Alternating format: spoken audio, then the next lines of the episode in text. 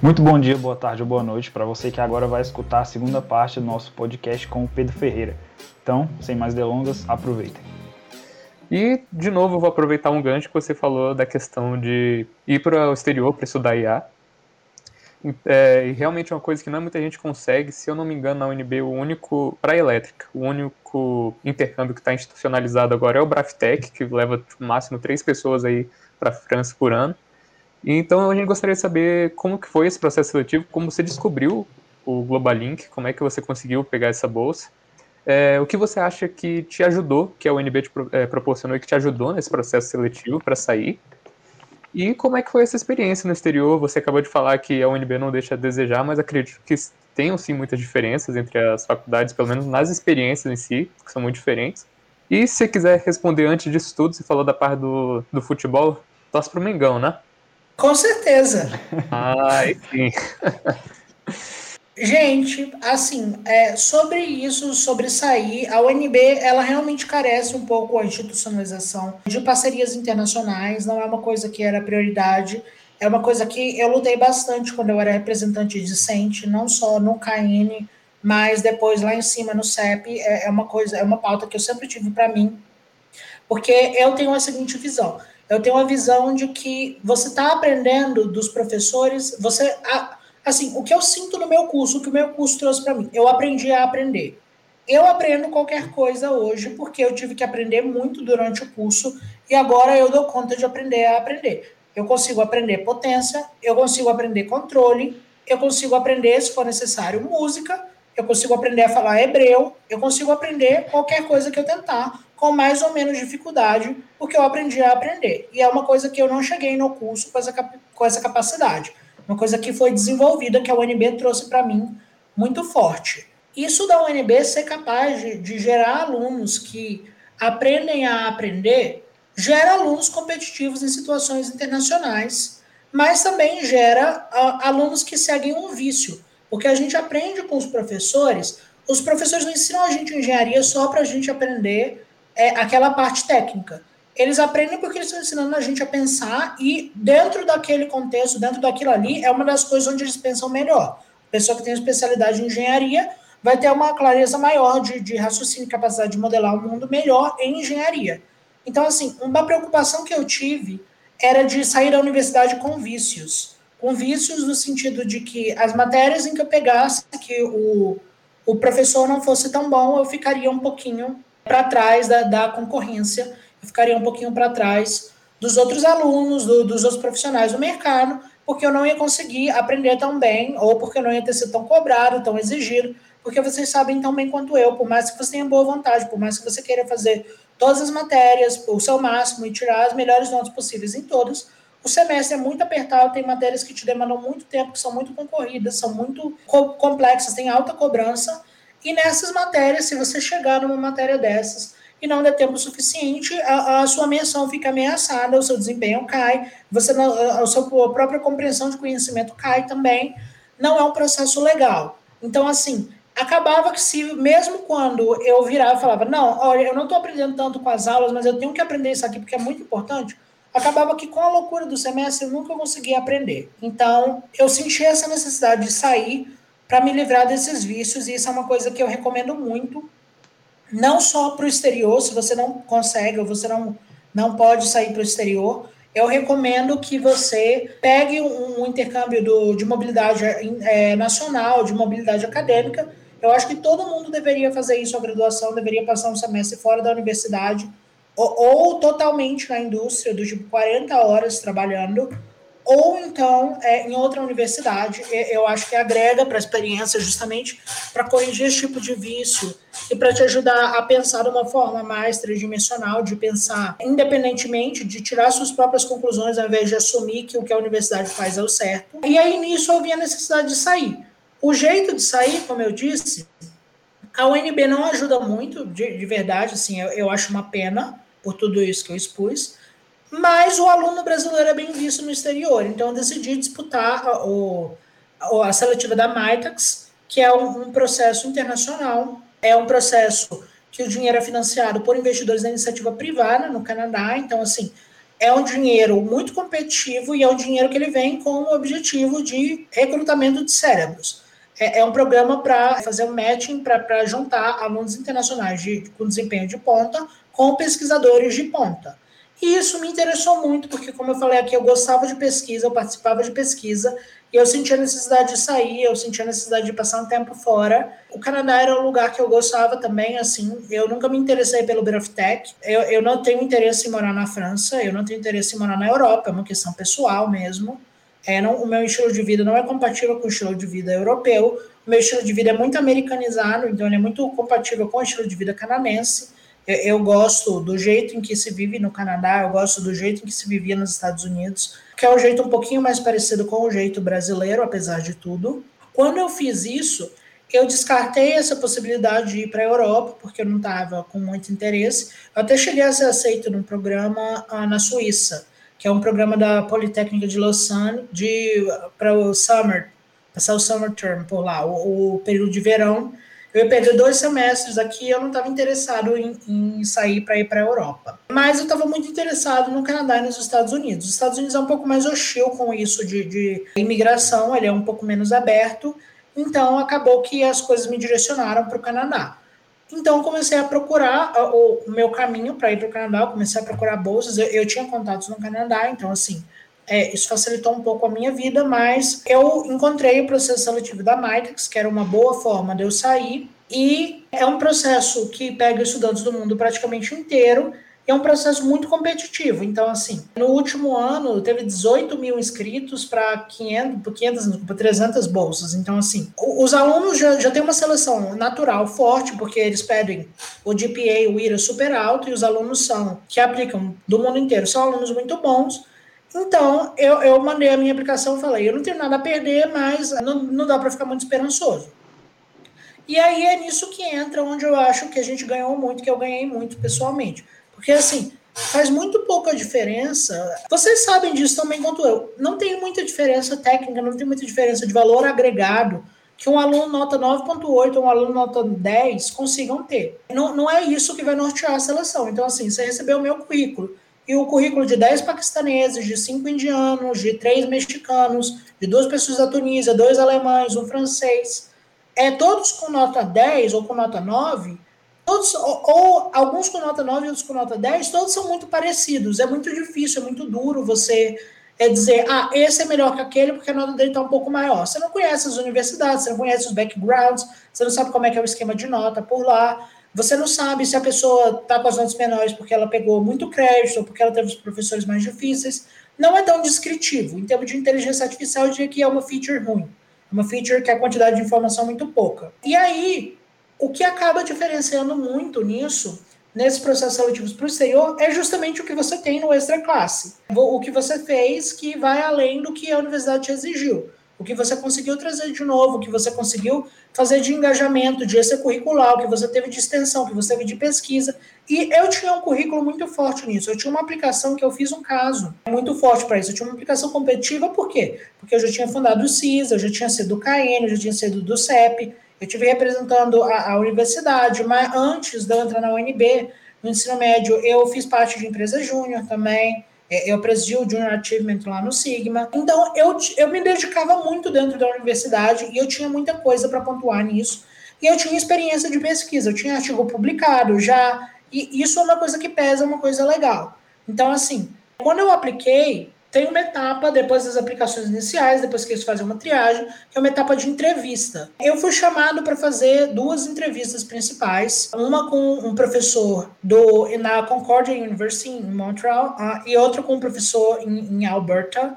E os dois falaram para mim a mesma coisa. E o professor da Concordia University falou para mim uh, de forma mais clara e de forma direta. Ele falou: Olha, eu tô te colocando em primeiro lugar no meu ranking, é, entre os, entre os alunos que eu estou escolhendo, porque eu vi que você tem muito compromisso com a sua universidade, eu vi que você tem muito compromisso com a sua, o, o, com a sua comunidade, que você mostra isso, que você tem essa determinação, e para mim isso é importante. Você tem um, um bom histórico acadêmico, você está mais ou menos na mesma área que eu estou, e você se importa com as outras pessoas, você se importa com a sua universidade, você se importa em estar pelo menos tentando fazer o seu melhor. Você vai errar, claro, todo mundo erra, eu errei um monte na minha universidade também, Não acho que sou perfeito, eu acho que eu errei bastante.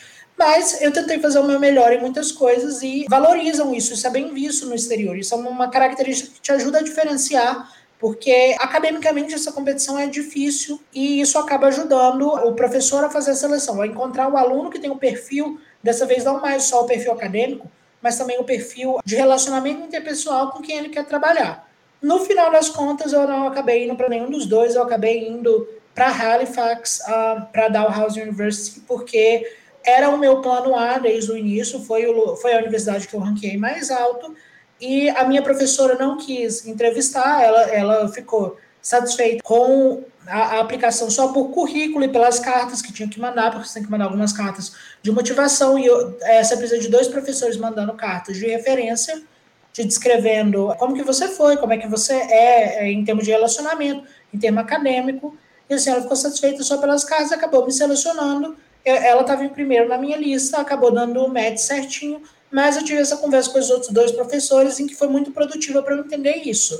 Foi muito produtivo para eu entender que o motivo pelo qual eu estava me sobressaindo, o motivo pelo qual as oportunidades estavam aparecendo para mim, não era só porque eu era um bom aluno, porque um bom aluno tinha uma pilha com 20 currículos de bons alunos. Era porque eu era um bom aluno que tinha mostrado um, histórico de participação legal com a comunidade, que fazia o laboratório enxergar que o meu perfil era de uma pessoa agregadora, uma pessoa que estava indo lá não só para estar tá fazendo pesquisa, mas uma pessoa que estava indo lá para fazer pesquisa, para ajudar no clima do laboratório, para fazer amizade, para desenvolver relacionamento, para desenvolver uma conexão e voltar para o mestrado daqui a pouco, que está acontecendo comigo, e voltar e construir sua vida por lá, porque é um programa para é um programa que o objetivo final dele é promover imigração, no final das contas, imigração qualificada. Mas tem muito intercâmbio que o objetivo dele é só dar uma experiência diferente e que é super válido. Tudo que eu falei continua aplicando, a experiência é a mesma e com certeza na hora que eles forem selecionar, eles vão levar isso em conta também, porque ninguém quer ter o risco de trazer uma pessoa do Brasil para lá e a pessoa não está interessada em, em, ajudar, em devolver essa confiança que está tendo nela. Porque é, é, um custo muito grande, você está no exterior, é uma coisa extremamente cara, ainda mais agora que o câmbio está muito ruim para a gente. Então, assim, essas oportunidades de bolsa, elas são oportunidades super legais, eu super incentivo que o pessoal procure. Tem várias oportunidades.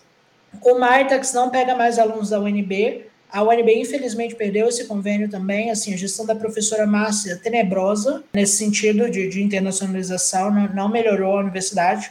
Pelo contrário, na minha leitura, deu um passo para trás. Se vocês quiserem cortar isso do podcast, você pode cortar, mas é a minha opinião pessoal. Assim, você tem essa internacionalização que a UNB não ajuda, mas você tem outros lugares querendo atrair talentos e querendo atrair pessoas para estar tá por lá, para conhecer as universidades, os programas. Então, assim, além da Martex no Canadá, você consegue o ELAP, dependendo do que for o ELAP, ah, você consegue para Austrália para Nova Zelândia sempre tem summer internships para os meninos. Na Suíça a EPFL, a Polytechnique de Lausanne, ah, sempre abre também uh, o summer internship e eles também abrem, se eu não me engano, para o ano inteiro, que é uma outra oportunidade super legal para quem quer estudar na Europa.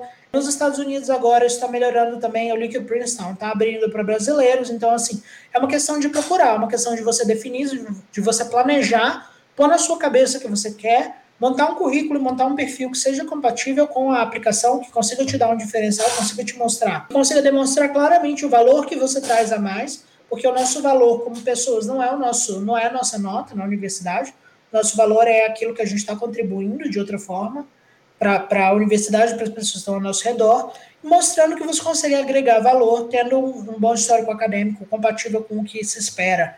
Para uma universidade dessas todo mundo tem tudo para conseguir uma boa experiência, para ter essa chance de ir para fora. Na pior das hipóteses, tudo é errado. Se você odiar, você vai passar seis meses, você vai amadurecer um monte, você vai aprender bastante coisa nova e você volta e volta com a cabeça melhor para terminar seu curso com maestria e ter uma coisa que é um, um premium, é, é, um plus, os empregadores gostam também. Cara, essa parte de, de, de sair que você falou, que eles gostam muito que você possa agregar valor. É, uma coisa também que eu gosto de, de comparar é o que o professor Zagueto falou no episódio dele, né? Que a gente perguntou o que, que ele sentia de diferença no ambiente de trabalho daqui para os Estados Unidos, né? Porque ele trabalha na Sony da Califórnia. Aí ele falou que, que que o que ele mais gosta da diferença é o respeito que os outros têm com o seu trabalho. Por exemplo, quando você está falando, mesmo que você esteja, é, você tenha errado alguma coisa, é, a pessoa sabe que você gastou seu tempo, que você se dedicou realmente para fazer aquilo e na hora de criticar ela vai te respeitar. Então, assim, eles querem que você agregue valor e não que você, que você agregue valor para o ambiente e não só para você. Isso é uma crítica até que eu tenho pro, pro povo brasileiro em geral, que é tipo, a gente busca muito agregar valor só na gente mesmo. A gente nunca está buscando olhar e tentar agregar no outro ou em outras coisas.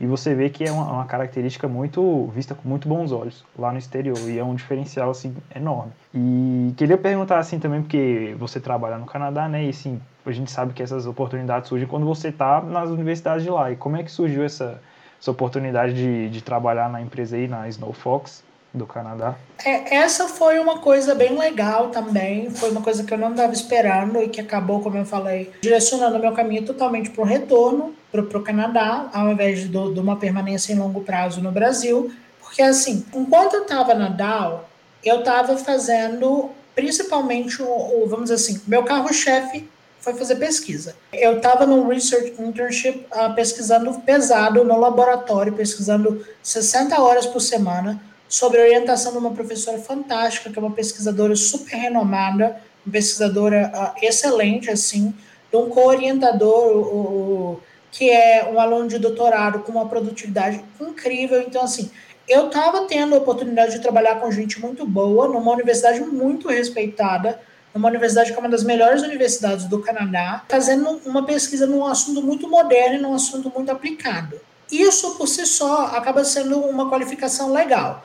A minha oportunidade de vir para Snow foi acabou vindo por outro lado uma questão mais social, porque assim, no Canadá, quando eu fui para Halifax, eu, eu não fui, eu, eu não estava sozinho, eu não estava é, sem conhecer ninguém na cidade.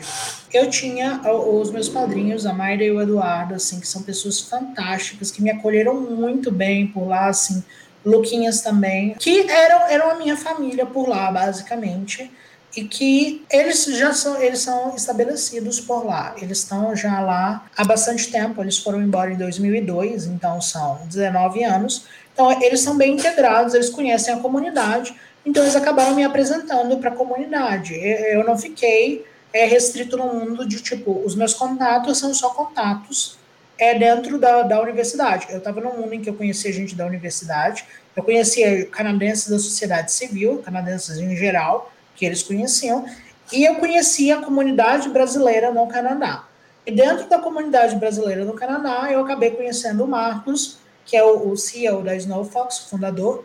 Na época, ele estava acabando de sair da IBM, é, ele era sócio da IBM em Toronto, e ele foi para Halifax porque ele já estava pensando em abrir uma empresa. Ele estava acabando de sair da IBM, onde ele tinha trabalhado supervisionando transformação digital e, e, e inteligência artificial, ele estava indo para abrir a própria empresa, indo para Halifax por conta do clima e dos incentivos fiscais. E a gente acabou se conhecendo e a gente conversou bastante, porque assim, ele é engenheiro eletricista, eu também, os dois trabalhando com AI, os dois trabalhando com tecnologia. A gente teve várias conversas, e aí nesse meio tempo eu voltei para o Brasil e ele ficou no Canadá tocando a, a operação da empresa. E assim, uma coisa importante era ter uma pessoa que falasse inglês e português, porque a operação, ela, os nossos clientes principais estão aqui no Brasil hoje. A gente tem no Canadá alguns clientes também, a gente tem, vamos dizer assim, os headquarters estão no Canadá, mas a nossa operação está mais, é, com mais força ramificada na América Latina como um todo, na verdade não só no Brasil. É muito mais fácil você encontrar um brasileiro que fala bem inglês do que um canadense que fala bem português e espanhol. Isso também me ajudou com certeza. Mas o que eu senti que me ajudou mais foi justamente ter tido essa chance, ter tido essa conexão ter conversado, trocado ideias sobre inteligência artificial, discutido inteligência artificial não só no nível técnico, como no nível de negócio também, que é uma visão que eu ganhei por conta do CIS, é uma visão muito legal, e que, assim, no momento em que o Marcos é, definiu que a gente precisava estar tá tendo como core, está ah, pesquisando, está tendo coisas mais fortes, tendo modelos do estado da arte para conseguir ter a melhor performance possível, ele queria gente de inteligência artificial por lá. Na época ele tentou me, me recrutar, eu falei que eu não queria, porque eu estava uh, ah, preso aqui no Brasil. O Flamengo estava chegando perto da final da Libertadores, né? Não, tava, não dava para arriscar uh, o, o, título desse jeito, né? mas aí eu, eu, eu ainda tinha várias coisas no Canadá. Eu voltei no Canadá em outubro. Quando eu voltei em outubro, ele virou e falou. Eu, eu já estava praticamente formado também. Faltava para mim só o TCC, as matérias eu estava terminando todas em dezembro. Ele virou e falou: Não, vamos fazer o seguinte, então vamos fazer diferente.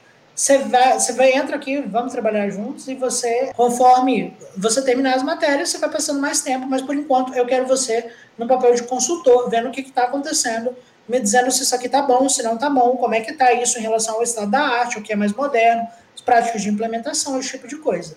E aí eu acabei tendo essa posição, na época não era uma posição que me consumia tanto, que me deixou terminar meu curso alguma tranquilidade. Quando virou o ano, antes da pandemia começar, eu já estava me preparando para regressar para o Canadá, definitivamente, para fazer meu mestrado e para continuar na empresa, para ter uma posição maior. E aí eu assumi essa posição maior, como já era planejado, como já era natural, e comecei a comandar a operação básica de inteligência artificial junto com os outros colegas. Mais para frente, a gente teve que ter algumas mudanças estratégicas, algumas mudanças de planejamento, e, acima de tudo, a, a nossa visão de inteligência artificial se adequa a algumas coisas novas, em estar tá trazendo sempre o que é de moderno, em estar tá, é, gerando coisas que mostrem, que montem um business case, que tragam valor para negócio, a, além de trazer aplicação de tecnologia. Então, assim, é um foco nas duas pontas, é um foco na ponta de a gente tem que ser o melhor em tecnologia, um foco na ponta de a gente tem que ser o melhor em termos de valor de negócio,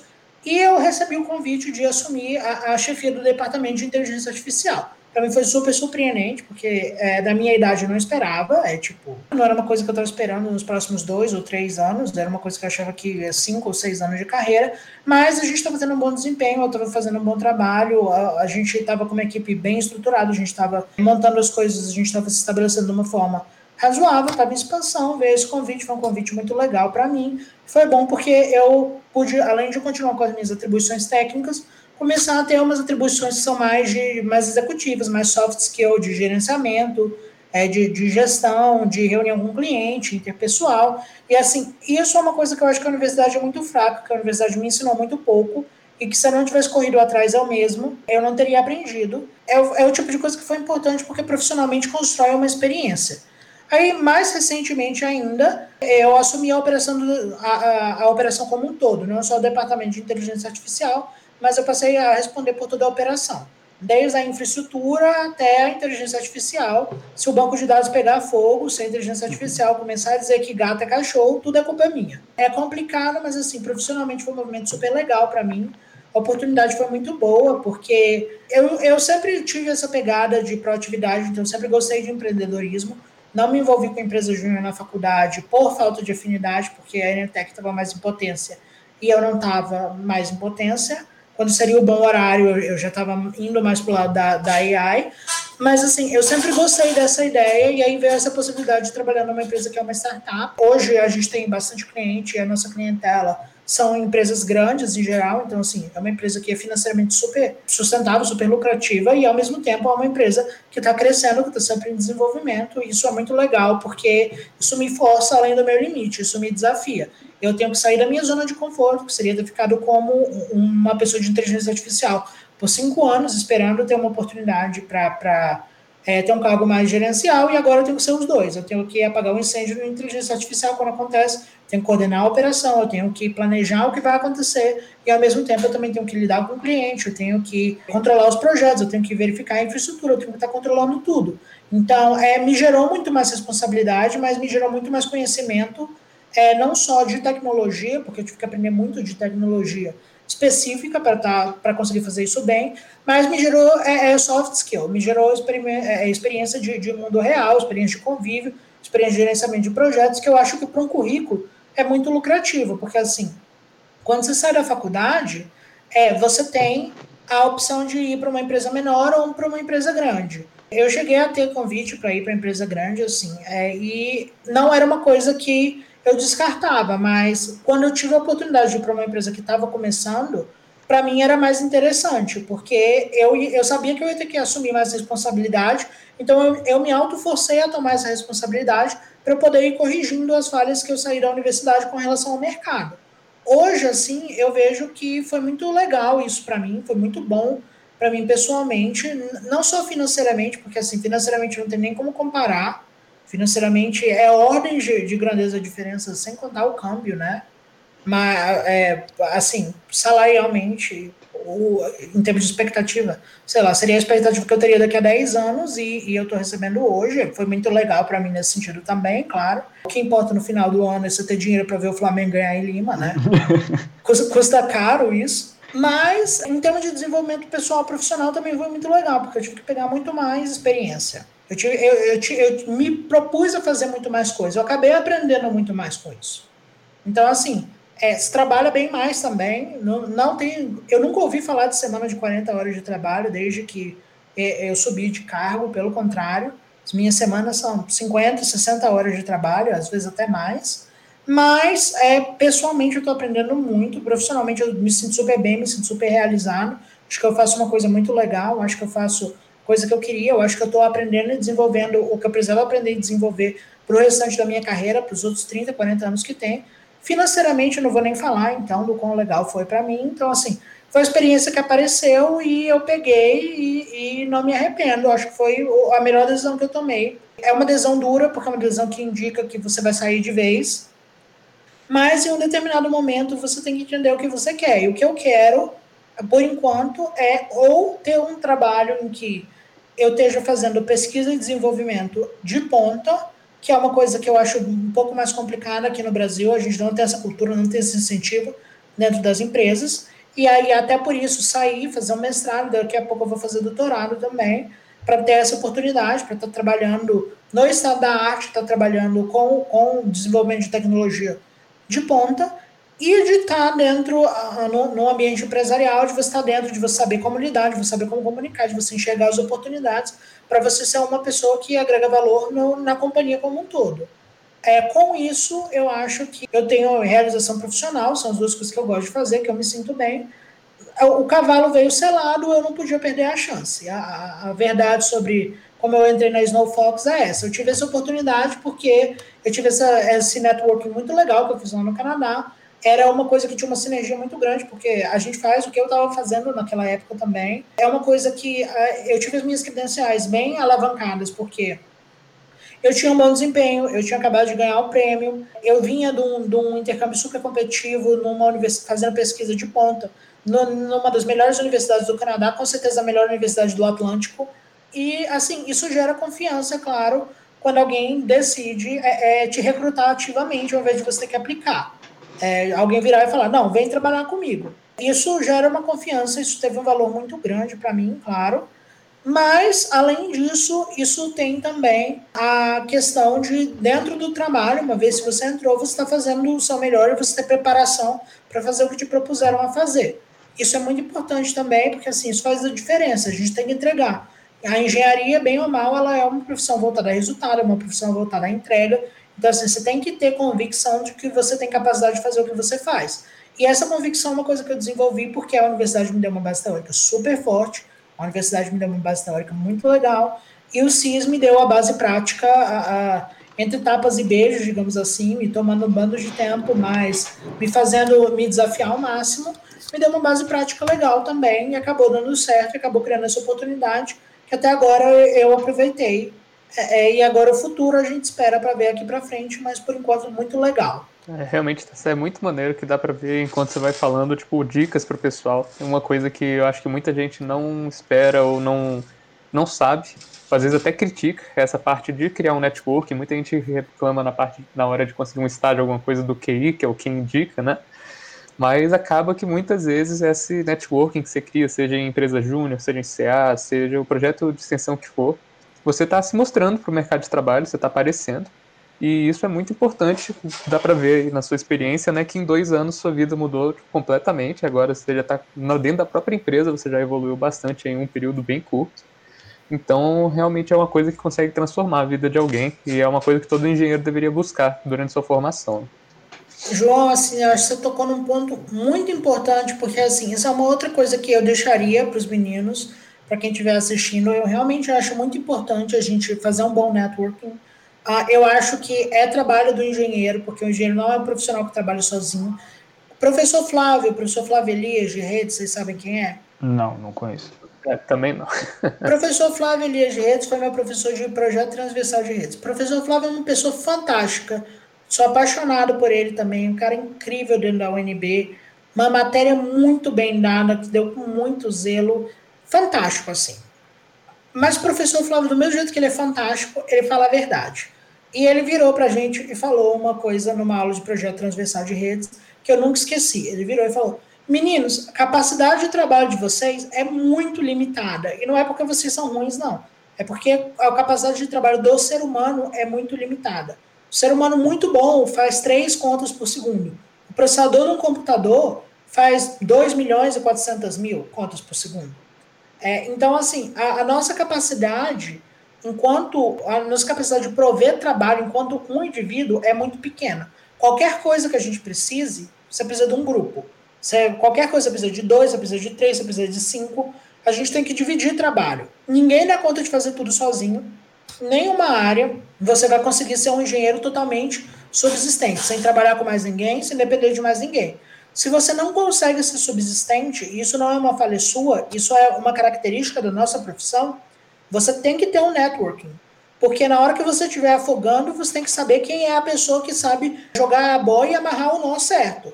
Você não adianta só saber quem sabe jogar a boia. Porque se a pessoa souber jogar a boia e não souber amarrar o nó, você vai morrer do mesmo jeito. Você precisa saber quem é a pessoa que consegue te puxar. Você precisa saber de, no desespero, eu vou recorrer para essa pessoa. Ou então nem no desespero. No planejamento, eu preciso de uma pessoa para fazer isso. Quem das pessoas que eu conheço é a pessoa que tem esse ferramental, tem essa capacidade, tem essa experiência? A gente tem que ter isso. O mercado valoriza isso. Não tendo isso, a gente fica comprometido dentro do mercado. É, então, assim, é, é uma coisa que eu realmente recomendo para todo mundo. Façam amigos, se divirtam na faculdade. A, a vida estudantil é uma das coisas mais importantes que tem para você moldar a cabeça, para você ver a forma de, de pensar, para você fazer amigos mesmo, fazer um networking, conhecer gente diferente, conhecer gente de outros cursos. Porque, assim, eu conheci gente de muitos cursos, eu conheci gente totalmente diferente, e foi muito importante, é muito legal para mim. Esses dias mesmo eu estava com um problema de um projeto que a gente está fazendo, que é um projeto no shop, num shopping no Chile, um projeto extremamente complicado, é que envolve você pegar pela Wi-Fi das pessoas, você montar um mapa de calor, identificar em que lojas elas estão indo, e aí com isso você conseguir dizer qual é o produto que aquela pessoa tem mais propensão de comprar e mandar uma oferta personalizada para ela por telefone, enfim. Uma operação faraônica, super complicada, ou, ou a questão de, de redes, de comunicação, uma questão complicada também, porque você não pode só fazer um, um geofence, por conta da pandemia, as pessoas não estão indo muito presencialmente no shopping, mas mesmo que vá presencialmente no shopping, às vezes vai com a 3G ligada ao invés de ir com, com a wireless, às vezes não tem nenhum aplicativo. Então, eu, no meio dessa situação, eu olhei assim nos meus contatos e falei, cara, eu não entendo o suficiente de redes para fazer isso, eu tenho que perguntar para alguém. Eu sozinho não dou conta. Aí eu, eu, tinha, eu tive a sorte de fazer vários amigos de redes. Eu falei com o Sérgio, que é muito amigo meu, muito querido. Ele conseguiu me responder, ele conseguiu me dar uma luz, ele conseguiu me direcionar. Ele falou: olha, ele claramente, não, ele obviamente não fez o trabalho, porque não, não era uma negociação profissional, era do tipo, eu pedindo um conselho para uma pessoa que eu sei que eu sabe, para quem recorrer, quem procurar, quem contratar. Ele virou para mim e falou: olha, é assim, assim, assim, você precisa disso. Se for para contratar alguém, você tem que contratar alguém com esse perfil é, se você precisar de uma indicação, essa pessoa aqui é quem eu indico. É, se não, você pode tentar desse outro jeito. Esse outro jeito tem essa é, é, desvantagem, tem essa vantagem. E ter, esse, ter a quem recorrer para isso faz o seu trabalho ficar muito melhor. Do mesmo jeito que os meus colegas fazem isso com frequência, não, não é incomum. Eu recebi, eu recebi mensagens das pessoas me perguntando: Pedro, você tem alguém para me indicar? Eu quero contratar um engenheiro com essas características. Eu sempre estou indicando, estou indicando colegas meus indicando pessoas que estão dentro do meu network, que são pessoas que eu conheço, que eu sei o que, que elas fazem, eu sei que elas são capazes de fazer e que eu consigo uh, fazer um vouch for, confiar nelas e, e, dizer, nessa pessoa aqui eu realmente acredito e ela tem responsabilidade suficiente para honrar o compromisso com você. O, o, com frequência também eu estou eu estou recebendo perguntas de inteligência artificial, colega trabalhando em telecomunicações falando, Pedro, eu estou com uma antena mimo aqui que ela está recebendo isso, isso, isso de sinal Aí os sinais estão embaralhando, o ruído está grande, tem a dimensionalidade aqui. O que, que você faria? É uma coisa que eu sempre estou recebendo, uma coisa que eu sempre estou ajudando, do mesmo jeito sempre que eu, que eu preciso, sempre estou me ajudando também, porque faz parte do nosso trabalho. Mais do que você ser bom tecnicamente, é você estar tá cercado de gente que também é boa tecnicamente. Realmente é um, é um negócio muito diferente. Essa parte do networking, como você mesmo falou, a questão da confiança, né? Às vezes você vai receber ajuda, às vezes você vai ser ajudado, mas de qualquer maneira o seu nome está ali, você, quando conhece as pessoas, você tipo, mostra o seu trabalho, né? Poxa, você vai contratar alguém que você confia, ou você vai aceitar uma recomendação, igual você falou, de alguém que você confia, isso é muito interessante. Pô, é fenomenal para quem quer trabalho em qualquer área. Muita gente acha que, ah, eu quero seguir a área acadêmica, não preciso disso, vou só ficar aqui fechado no meu, no meu cubinho. Não é assim que funciona também, contatos são sempre interessantes. Na área e... acadêmica é pior, porque você ser orientado Exatamente. é puro networking. Exatamente. O contato com o professor é, é imprescindível, não tem como você substituir isso por outra coisa. Mas voltando um pouquinho na, na questão do, do trabalho, é, a gente sabe que isso aqui é uma questão um pouco delicada, então sinta-se à vontade de falar só o que você quer. A gente já cortou partes de outros podcasts, mas se você pudesse dar um gostinho pra gente, como é que é a rotina de trabalho que você acabou de falar também, que você não sabe que é uma semana de 40 horas de trabalho há algum tempo, né? Se puder falar um pouquinho como funciona seu sistema de trabalho e tudo.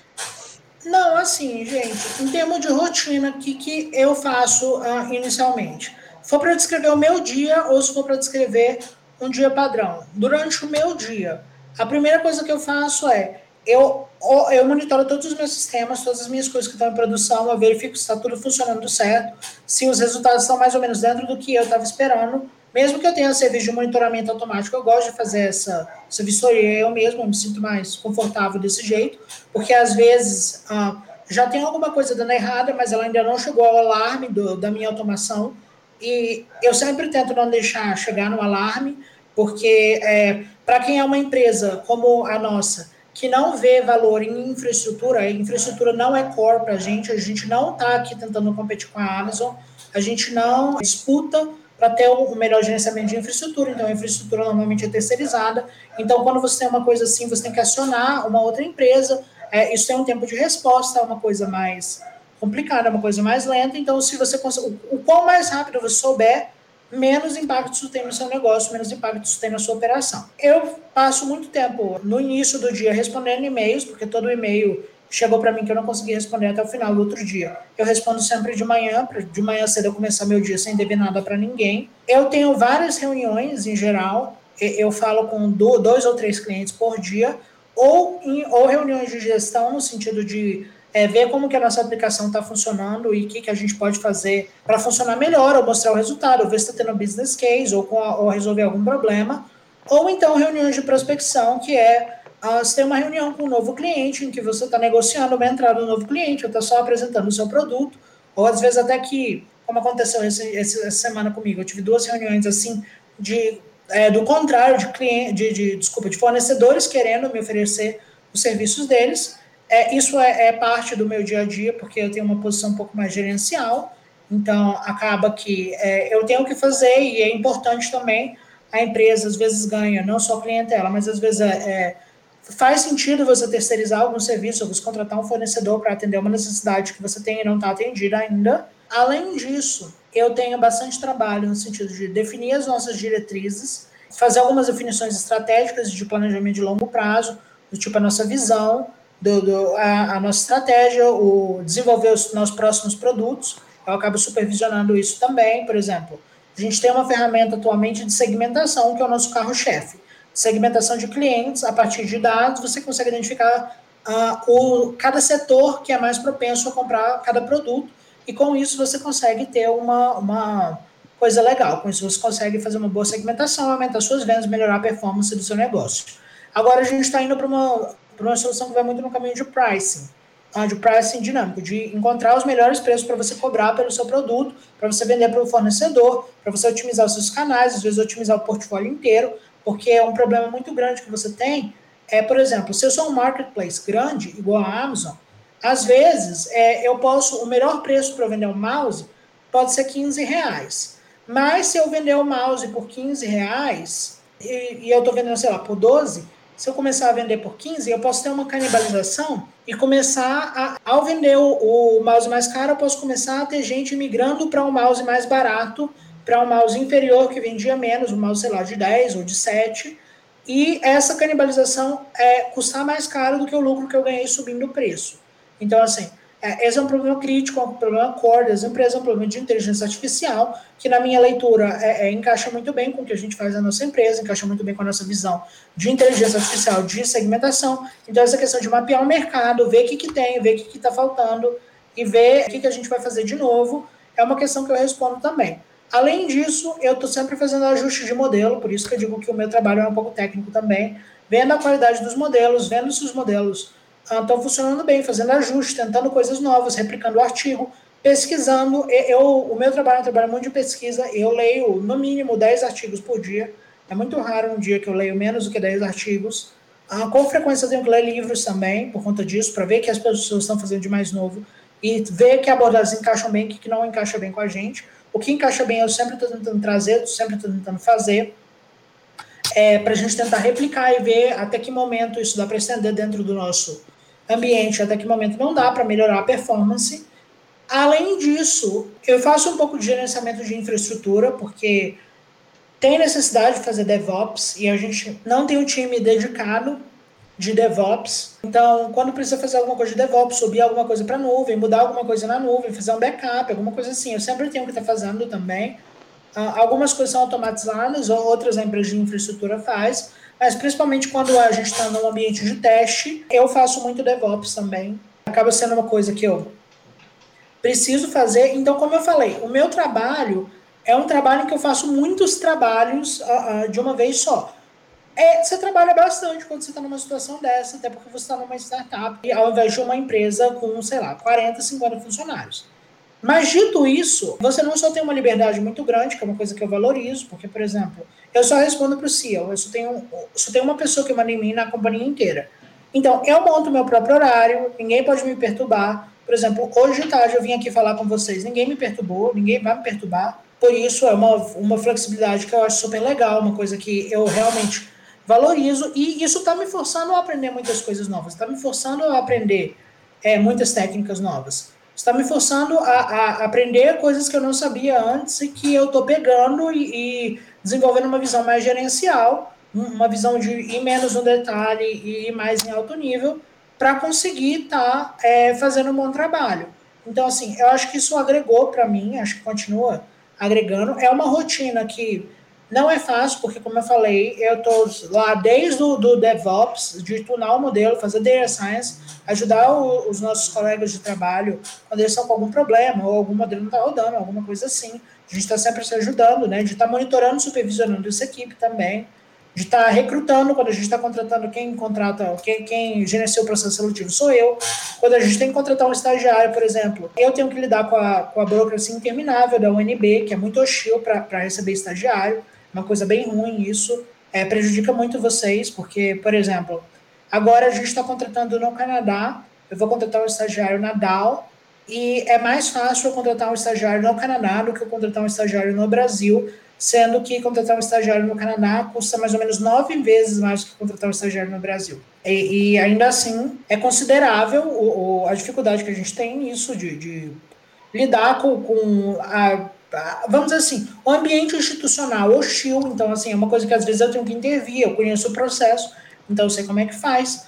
Mas assim, o meu trabalho principal é gerar resultado nos modelos, não só os modelos que eu estou ajustando, mas os modelos que outras pessoas estão ajustando também, se, se tiver algum problema, eu estou supervisionando, e definir a guideline e coordenar a operação, gerenciar os projetos, verificar que todas as datas estão sendo entregues certas, é, que, que, todas as coisas estão sendo entregues nas datas certas, fazer o DevOps quando eu preciso, como eu falei, contratar quando eu preciso, supervisionar as operações do dia a dia, lidar diretamente com o cliente, lidar diretamente com o fornecedor, planejar novos produtos, definir a estratégia da empresa, definir o planejamento de longo prazo da empresa, decidir se vai investir ou não em novos produtos, é mais ou menos isso que eu faço. É, realmente, para uma, pessoa que acabou de de estar inserida no mercado de trabalho, realmente é uma responsabilidade bem grande que você tem que lidar.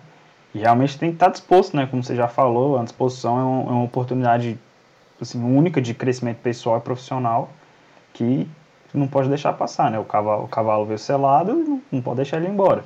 Sim, mas tem, tem uma outra coisa também. Quando chega o paycheck, o, o, a folha de pagamento no final do mês, o, o você hum. esquece de todos os problemas que você está tendo. Você nem lembra que trabalhou mais de 40 horas na semana. Eu olho assim e penso, caramba, eu devia ter trabalhado um pouco mais essa semana para dar uma, uma rebatida, aliviar para a empresa. tá doido.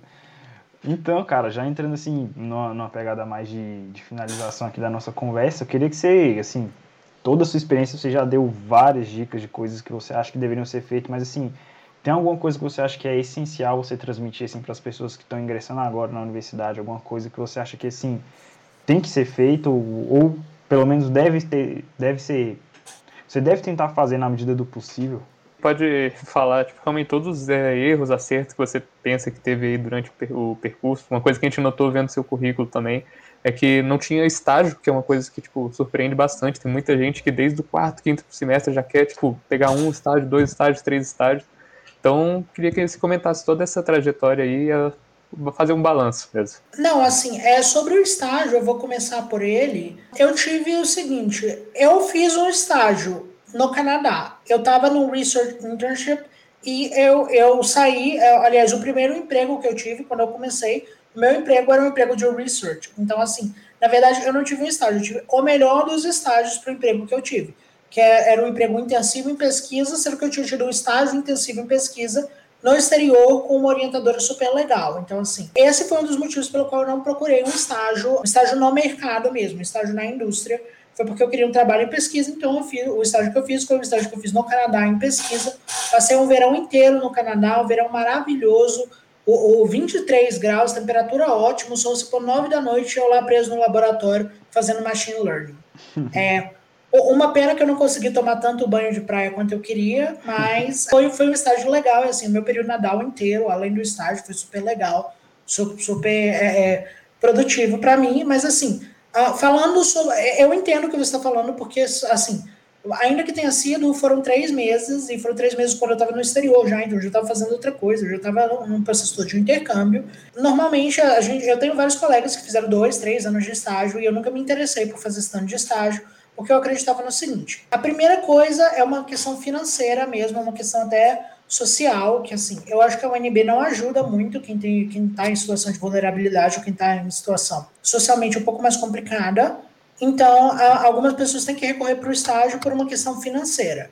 É, não era o meu caso, assim, graças a Deus a minha família é, é muito abonada, tem recurso, então eu nunca tive preocupação de estagiar para receber, eu sempre tive é, acesso a dinheiro sem muita dificuldade por, por, parte dos meus pais, até porque os meus pais são professores, fizeram, além de graduação, mestrado e doutorado, então eles sabem que durante a qualificação você leva muito tempo para onde o seu objetivo principal é aprender e não receber. Dito isso, eu não entrei mais, porque o, além de você receber, o estágio tem essa vantagem você estar tá fazendo hands-on, você estar tá corrigindo os problemas que você tem é, no curso dos problemas que você tem de formação, então diminuir esse gap que você tem entre o que é o mercado de trabalho e o que é a faculdade. O estágio ajuda muito isso e ele também ajuda muito em networking. Então, assim, eu recomendo que todo mundo faça estágio. Pedro, você é um hipócrita, está recomendando que todo mundo faça estágio, sendo que você não fez.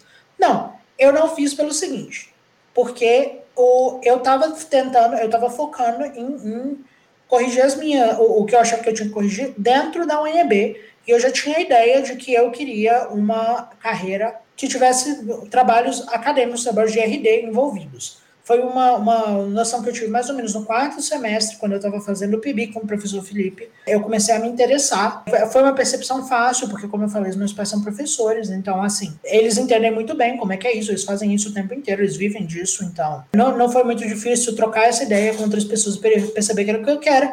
Então, eu estava é, é, disposto a, se eu não é, é, pegasse um estágio no exterior como eu queria, a passar e ir direto para o mestrado e depois ir direto para o doutorado e entrar para o mercado de trabalho no Canadá no doutorado quando eu tivesse é porque no Canadá no doutorado tem um programa ou, lá no Canadá eles dão incentivo para recém-formados. O governo paga 70% do seu salário no primeiro ano e 35% no segundo ano. Então assim a empregabilidade é muito fácil não tem necessidade de, de disso. Então você tira essa vamos dizer assim você tira o atraso lá na frente então, não era uma coisa que me preocupava pelo meu planejamento de longo e médio prazo, e porque eu estava muito envolvido dentro da UNB e eu sentia que eu estava crescendo ali dentro. A minha grande preocupação sempre foi se eu estava crescendo ou não. Como eu me sentia crescendo, eu não senti necessidade de estágio. Se eu me sentisse estagnado, eu teria pego um estágio. Eu quase peguei um estágio para falar a verdade, com, inclusive era um estágio uh, inteligência artificial em potência, que era o melhor dos mundos, era tudo que eu queria. Eu fui oferecido, estava tudo certo. Acabou que uh, caiu porque eu caí, porque foi mais ou menos assim. Me ofereceram um estágio na quarta-feira e na quinta-feira me falaram que eu ia para o Canadá, entendeu? E aí eu acabei não pegando, mas naquele momento o meu curso já estava chegando no final. Eu sentia que o CIS estava me ajudando e, e o extracurricular estava me ajudando o, o meu PIBIC estava super legal com a professora Cláudia, outra pessoa fantástica ali do nosso curso, é, mas naquele momento eu já sentia que as matérias não estavam mais me ajudando, que eu não estava crescendo. Então eu ia pedir um estágio, acabou que eu fui para o exterior no lugar, não pedi, mas assim, em termos de estágio, eu super acho importante. A gente contrata estagiários, eu seria um hipócrita se eu falasse para não fazer um estágio, pelo contrário, a gente contrata estagiários, eles rendem super bem, eles aprendem bastante, eles trazem bastante também para a gente, agregam muito. Então é uma coisa que eu acho que é muito legal, é muito benéfica para todo mundo. Fazer um estágio é uma ótima experiência. Ah, o, o, eu não vou dizer como eu não fiz um, o, eu não fiz vários estágios, eu não vou dizer é, para vocês não fazerem estágios ou para ou, ou, que eu tenho a fórmula de encontrar o melhor timing para quando fazer o estágio. Mas a regra que eu usei na minha formação para decidir quando eu ia fazer um estágio é: eu decidi que eu ia estagiar quando eu sentisse que eu não estava desenvolvendo, que eu não estava crescendo dentro da faculdade. Quando isso aconteceu, eu já estava muito no final do curso, acabou que eu tive a chance de ir para fora, eu preferi ir para fora do que estagiar. É, não me arrependo, eu acho que foi a melhor decisão que eu tomei, até porque eu estagiei lá fora também, então foi tipo dois pelo preço de um. Nisso é, é foi o, o princípio que eu usei para moldar mesmo a minha tomada de decisão. Então, assim, se fosse para eu dar uma recomendação para alguém sobre o risco de eu estar sendo pretencioso por não ter tido a experiência de acumular dois ou três anos de estágio, a recomendação que eu daria é: se você não tem nenhum problema financeiro, se você tem a condição, se você tem um, um suporte familiar ou de alguma outra parte que te deixe é, é, subsistir na universidade sem dificuldade financeira, até o momento em que você sentir que não está desenvolvendo, eu recomendo que você só pegue o estágio quando você, quando você estiver desenvolvendo. Em caso contrário, se você tem necessidade do estágio, o estágio vai te agregar bastante profissionalmente, ele vai te consumir um, te tempo. É uma situação realmente que não é ideal, você está na nossa idade, você já tem uma pressão para pagar a conta, você já tem uma pressão para trabalhar, você já tem uma pressão para se manter, mas na, na, pior das hipóteses, o estágio está sempre ali te ajudando a, a, te tornar um engenheiro melhor. Ainda que você não tenha tanto tempo para desenvolver nas matérias, você vai se desenvolver também, você vai se desenvolver de uma forma um pouco mais prática. Então, assim, é, é uma coisa que eu eu vejo com olhos muito bons. Eu não, não posso, não tenho experiência para falar sobre, mas eu vejo com muito bons olhos, assim. É o tipo de situação em que se eu recebesse um currículo para avaliar para um estágio ou para uma vaga permanente, eu consideraria com muito carinho, eu consideraria com uma atenção especial, porque é um perfil que me chama a atenção e é um perfil de uma pessoa que recebe uma formação prática muito boa, que chega no mercado de trabalho com um gap entre ela e o mercado de trabalho praticamente zero. E aí aquela coisa de, ah, isso é a custa do conhecimento teórico? Não sei se é as custas do conhecimento teórico. Cada caso é um caso, eu acho que cada pessoa tem facilidade ou dificuldade de gerir o tempo de acordo com o próprio perfil. Então, assim, não, sou eu que vou fazer esse tipo de, de julgamento estereotipado. E aí, assim, falei muito sobre o estágio e acabei me perdendo do outro ponto. João, você me lembra, você, você teria a gentileza de me lembrar o que, que era? Claro, claro. É só realmente se você tem alguma dica final, agora realmente já em tom de finalização. Tem uma dica para a galera que está fazendo curso, principalmente para quem está começando, não conhece muito engenharia aí, que você aprendeu durante sua trajetória que acha interessante. Além de, óbvio, todas as dicas que você já passou aí, que já foram muitas, a gente conseguiu pegar muito desse, desse podcast, que foi muito bacana. Então, realmente, só uma parte para finalizar aí. Gente, assim, é, é isso é uma, um conceito que eu gosto muito. É uma frase do Mark Twain, o, o escritor americano, que ele fala: I never let my schooling interfere with my education. É o que diz que para você não confiar a sua educação, a sua formação, só a educação formal. Aí você está sempre tentando uh, ter algo a mais, aí você sempre está tentando pensar no seu próprio jeito, você sempre está tentando recorrer a outras fontes e conseguir construir o seu próprio conhecimento. Acho muito legal, acho que isso me ajudou muito no curso e eu acho que vai ajudar muitos de vocês também. Você pegar e começar a se esforçar para estar tá recebendo informações de outras fontes, para estar tá recebendo conteúdo, conhecimento de outros lugares, conhecimentos diferentes dos conhecimentos que a gente pratica majoritariamente nos conhecimentos padrões. Uma outra coisa que vai nessa linha também é a questão de aproveitar as oportunidades que a universidade tem no extracurricular. Ah, eu sei que no início não parece muito apelativo você ficar lá tempo a mais na UNB, às vezes estragar a sua grade, que você montou toda bonitinha. É, eu entendo muito bem esse drama de vocês. Eu era o tubarão das grades, eu conseguia as melhores grades, três dias por semana livre, aula só de manhã, nenhuma janela. É, se tinha alguém no meu semestre, era sempre eu, assim, porque eu testava todas as combinações, eu tinha um programa que calculava as, as combinações possíveis e me, de, e me devolvia a melhor grade. É, é, é, é, eu tinha, eu admito, eu roubei, mas foi, foi por uma boa causa. Depois você me passa do... esse programa. Infelizmente ele quebrou quando o Matrícula Web é, mudou para o SIGA A, ah. mas se você está na pós, ele ainda funciona, porque a pós ainda está na Matrícula Web. Mas enfim, eu entendo que isso é importante, mas mais importante do que isso é o que você vai pegar no extracurricular. Desenvolvam o extracurricular, a gente no extracurricular pega experiência, a gente pega networking, a gente pega um pouco de autonomia também, de você começar a fazer as coisas motivado por você mesmo ou motivado por outros colegas, porque o colega ele é uma figura menos autoritária do que o professor. Muitas vezes você olha para o professor e você, você pensa numa hierarquia claramente é, é, estabelecida. Eu era o presidente do CIS e eu não gostava de pensar em ninguém como um, um alterno, como um inferior, não. Para mim, todos os membros é, era uma hierarquia praticamente horizontal, no sentido de que é, o, o, respeito que eu tinha por todos os membros era igual e, acima de tudo, o, eu consideraria o input de qualquer um membro, independente do, do cargo que estivesse ocupando.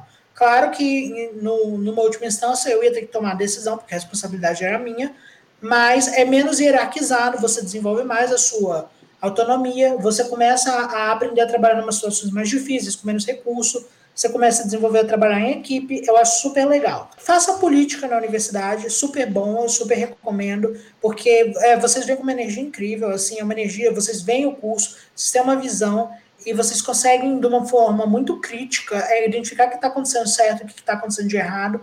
Eu acho uma pena muito grande quando as pessoas pegam toda essa energia, toda essa paixão, toda essa capacidade e desperdiçam ao invés de, pegar isso e concentrar isso em fazer a diferença, em, em como. Eu não estou satisfeito, eu vou fazer acontecer, como falou o professor Edil. Não está funcionando, eu vou fazer é, funcionar. Não existe, eu vou fazer existir. Tomem responsabilidade, eu acho que isso é super bom para vocês. Não como engenheiros, mas como pessoas, porque é, você amadurece um monte, eu amadureci um monte desse jeito. Eu cheguei na, na UNB com 16 anos, moleque, então, assim, é, é, foi, foi um salto grande. Amem a universidade de vocês, porque apesar de todos os problemas, a universidade é uma universidade incrível. É, vivam o, o dia a dia o máximo que vocês conseguirem, porque a experiência toda vai moldar a, a, o perfil de vocês, vai moldar a formação de vocês, vai dizer mais sobre vocês do que as matérias que vocês fizeram, eu não tenho dúvida disso. E, acima de tudo, essa é um pouco mais difícil para mim falar também, mas é verdade também. Confiem e apoiem nos colegas de vocês, porque, assim, é um curso muito difícil, é um curso duro, e é um curso que às vezes é estressante. Eu tive dias super estressados no curso, eu, tive, eu fiz matérias super complicadas, eu virei noite estudando para a prova, eu fiquei até 10 da noite na UNB por matéria, ao invés de por atividade extracurricular. Eu saí da UNB 11h30 da noite direto para o drive-thru do McDonald's para comer junk food, porque eu estava tão estressado com a prova que eu não queria fazer mais nada, eu só queria comer junk food e gritar. Faz parte, vai, vai, vai acontecer com vocês também. Vocês vão ganhar peso na universidade, ou ganhar peso ou perder cabelo. Eu ganhei peso, eu espero que vocês ganhem peso também, mas se perder cabelo tá tudo bem.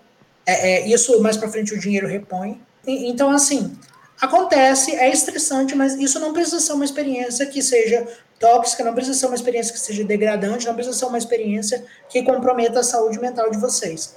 É, cada um tem um limite, é importante saber identificar o seu limite e só ir até o seu limite. A gente não está competindo com outras pessoas, a gente está competindo com o nosso eu do passado. Nosso objetivo aqui é sempre, a cada dia, estar tá um pouquinho melhor do que a gente estava ontem. Então, não, não, faz sentido você enlouquecer por conta disso. É, é, respeitar os seus limites é, é uma coisa que é super importante, foi uma coisa que em alguns momentos eu fiz, em outros momentos eu não fiz tanto, e, eu sinto que eu devia ter feito sempre.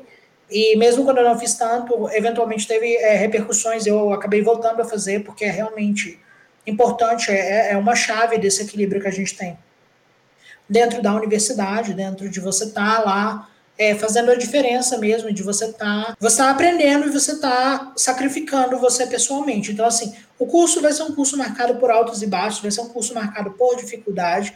E a coisa mais importante que tem é que vocês tenham bons amigos, amigos em quem vocês confiam, amigos que se importem com vocês, amigos com quem vocês se importem, é, amigos que vão estar tá lá por vocês, porque você tem que estar tá lá com seus amigos na vitória e na derrota, porque é isso que vai te ajudar a manter a sanidade, a manter o equilíbrio e a ter paciência para seguir em frente. Assim, eu vou falar uma coisa que é meio anedotal aqui, que eu nem gosto muito de falar. Inclusive, eu não sei se ele ia me deixar, mas se ele não deixar, é problema dele. Eu, assim, o Thiago, o, o Thiago Dantas, que foi o, o co-presidente do CI junto comigo, na nossa gestão a gente ganhou o prêmio, nós somos muito amigos, nós fundamos o CI juntos. E assim, eu sou amigo do Thiago há muito tempo, sou amigo do Thiago desde que a gente entrou na universidade. A minha pior matéria na universidade, a única vez que eu tive ameaçado de tirar um MM, foi desenho técnico. Eu fui para a prova final em desenho técnico, porque eu não tenho coordenação motora nenhuma. O Thiago também não tem coordenação motora nenhuma. A gente desenha igual um babuíno, então, assim, é, foi feia a coisa, foi choro e ranger de dentes, e a gente foi para a prova final, e foi um horror na prova final. Eu saí da prova final com a impressão que eu tinha reprovado. O Thiago já tinha saído, ele tinha saído uns dois minutos antes de mim. É, na hora que ele me viu, eu olhei para ele assim, ele olhou assim para mim, não precisou falar nada. Eu dei um abraço nele, ele me deu um abraço forte e eu falei para ele: "Te vejo no semestre que vem". A gente pegou o carro, saiu da UNB, foi no Burger King comer junk food, porque é por isso que eu ganhei peso, porque toda vez que a gente estressava, eu descontava na comida. E o que, que aconteceu? Essa prova especificamente, o professor errou a mão na prova. Era uma prova final, prova substituta, e todo mundo tirou zero, não só quem, igual eu e ele, que estava na parte de baixo das notas, como na como quem estava tentando subir de MS para SS também tirou zero e aí ia reprovar porque ela substituía as notas. Aí, resultado, a prova foi reagendada, teve uma outra prova para compensar isso. Nunca estudei tanto na minha vida, o Thiago nunca estudou tanto na vida dele, a gente falando por telefone, a gente fez a prova, deu tudo certo na prova. O MS veio na maior tranquilidade, bateu 10 na PSUB, que subiu aquela média 5 feia para uma coisa acima do 7. Então, assim, tinha dado tudo certo, a gente saiu para comemorar, beleza. Mas ao mesmo tempo, mas foi um momento difícil dentro da UNB, mas ao mesmo tempo, quando deu, isso foi 2015, quando deu quatro anos depois, 2019, 2020, no quase, cinco anos depois a gente ganhando o prêmio, a pessoa que estava lá para receber o prêmio junto comigo, a pessoa que estava lá para comemorar, para dizer, cara, vocês fizeram uma coisa tão boa que vocês no, no Brasil, no, numa universidade que tem pouco recurso, que não está com a pesquisa toda focada para isso, é, vocês estão produzindo mais que a UCLA, a University of California, Los Angeles. Ah, isso, isso é muita coisa para mim. E isso é, foi significativo, marcou a minha trajetória acadêmica. E a pessoa que estava lá para receber o prêmio junto comigo era o mesmo Thiago que estava lá atrás, junto comigo, há cinco anos antes, tomando porrada na, na prova de desenho técnico, com vontade de chorar e largar o curso. Então, assim, mais importante do que tudo que eu aprendi é saber que tinha uma pessoa que estava lá comigo no bom e no ruim, no melhor e no pior. Eu tive vários amigos desse jeito, não só o Thiago, o André Seik, o Luiz Filomeno, o Pedro Caio, assim. E cada um foi para um canto. O Luiz hoje está em Portugal, ele largou o curso na metade foi para Portugal. Eu fui para o Canadá, o Pedro Caio fez Braftec, voltou, está voltando para a França de novo também. O André ficou, está fazendo mestrado. O Thiago ficou, está fazendo mestrado também. Assim, é, é, foi um carinho, foi um, um companheirismo que, que durou além da universidade e que me ajudou a atravessar a universidade mas que está me ajudando também nessa transição para a vida adulta, porque mesmo que a gente seja adulto dentro da universidade, essa tem uma diferença entre você estar tá terminando a universidade e você estar tá tocando profissionalmente seu futuro por você mesmo. É, então, assim, se importem com as pessoas, façam amigos, aproveitem as suas amizades, se irritem com as decepções que vocês tiverem com os amigos também. Eu com certeza tive também, pessoas que eu super considerava e que hoje não considero mais tanto. Ah, teve pessoas que eu super considerava que a amizade só caiu mesmo, porque a vida é assim, a gente não consegue ganhar todos, não consegue manter tudo. Mas assim, aproveitem isso, aproveitem isso, aproveitem as outras pessoas também, porque é um grupo de gente tão capaz, tão, tão energético quanto vocês, tá, tão assim, com tanta vontade de fazer mudança, de, de fazer diferente, de fazer a universidade ficar bem, quanto todos os outros, assim. Então, é isso que eu tinha para dizer, eu acho que era mais ou menos isso, eu falei muito. Mas era isso que eu tinha para trazer de contribuição para os nossos colegas da engenharia. Assim, é um, um prazer, um orgulho muito grande é quando chega alguém da UNB para conversar comigo e saber que aquela pessoa é um colega de profissão, é um colega do alumni. É, eu me sinto muito bem, eu sinto que são pessoas muito boas, muito bem formadas, muito capazes, que têm uma visão muito legal, têm uma visão social muito sensível, assim. Não sei, eu, eu só tenho coisas positivas para falar. Como eu falei, eu faço críticas para a universidade, não fiz poucas. Podia fazer mais, eu posso, se vocês quiserem escrever uma hora de, de crítica do que eu acho que não funciona na UNB, mas da porta para fora, quando é para falar para outras pessoas, eu sou apaixonada pela universidade, eu sou mesmo.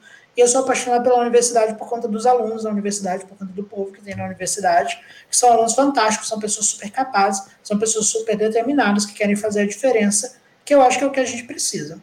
Gente, era isso então. Pedro, muitíssimo obrigado pelas suas palavras. A gente se sente bem honrado mesmo de poder receber você aqui que as suas palavras sirvam de inspiração para todas as pessoas que tenham ouvido esse nossa, essa nossa conversa aqui. Você citou aqui o, o, professor Felipe, a gente, o nosso último episódio foi com ele, tá lá no Spotify, se você quiser Sim, ouvir. Sim, eu ouvi, fantástico. O professor Felipe é um cara fantástico demais. O professor Felipe, muito gente boa. Eu tive o prazer de ter aula com ele no último semestre dele da UNB, que foi o semestre passado, né? Circuitos Polifácio. Professor excelente, só elogios. É, citei o professor Zagueiro, tem nosso episódio lá com ele também, e agora vai o seu. E assim, é, para quem ouviu aqui até aqui, fique ligado nas nossas redes sociais, nosso Instagram, principalmente, que todas as datas de postagem estão tudo lá, todos os próximos episódios que vão vir. E no nosso Spotify também, todos os episódios passados, desde o primeiro, todos disponíveis para você ouvir. Pedro, muitíssimo obrigado. espero que desejo tudo de melhor aí para você na sua vida, que já é de muito sucesso, mas assim, que daqui para frente seja tenha mais ainda, porque você é uma pessoa que merece. Então, assim, muito obrigado pela oportunidade de estar conversando aqui com a gente e até a próxima. Se o Pilão tiver alguma coisa para falar. É isso aí que você já falou e que eu repeti várias vezes durante também todas essas dicas que passaram desde a primeira pergunta. Tenho certeza vão enriquecer bastante aí o pessoal que está assistindo. Eu realmente só tenho a agradecer, foi um prazer acompanhar você aqui, Pedro. Espero que você tenha gostado também de responder nossas perguntas, ter sido um momento bom para você. Que nem você disse, é uma agenda corrida, então valeu por reservar esse tempinho aí, falar com a gente. E é isso mesmo. Até mais, galera. Até a próxima. Matheus João, assim, eu só queria agradecer mesmo a oportunidade de estar aqui, de vocês me convidarem. Fiquei muito honrado com o convite e pela, pela recepção, pelo host uh, que vocês fizeram, que foi assim, com brilhantismo completo, assim, muito, muito sensível, muito legal a condução da conversa, super proveitoso para mim. Eu agradeço demais mesmo a oportunidade de ter estado aqui com vocês, gente. Então é isso, pessoal. Até a próxima. Até a próxima, gente.